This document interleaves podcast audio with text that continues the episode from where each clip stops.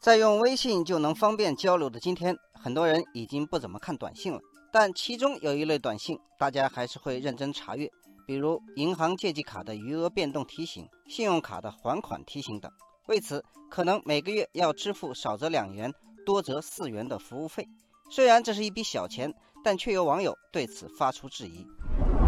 网友木易阳说：“消费者使用银行的服务，银行就有义务告知账户变动。如果微信提醒、App 查询不收费，短信收费也就没有道理。”网友沐橙说：“目前，中农、工建交、邮储等国有银行以及大部分股份制银行都收短信提醒费，而规模较小的股份制银行和城商行则普遍将这一服务列为免费。”网友梦想天空疑问：“为什么小银行不收费，反而是大银行这么计较呢？”网友璀璨星光分析：银行收取短信提醒费是出于覆盖成本的考虑，中小银行不收这笔钱，为的是吸引客户，而大银行客户多，有收费的底气。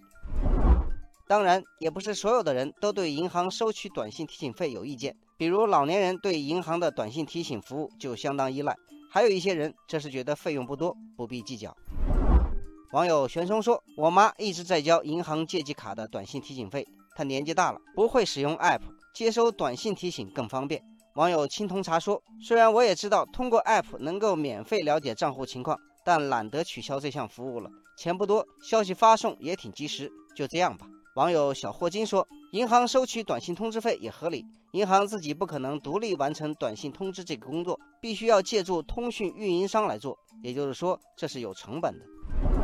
有业内人士表示，从行业监管规定上看，银行并没有违规。二零一一年三月，央行、国家发改委等部门曾联合发文，免除人民币账户的十一类三十四项服务收费，但是短信通知服务不在减免之列。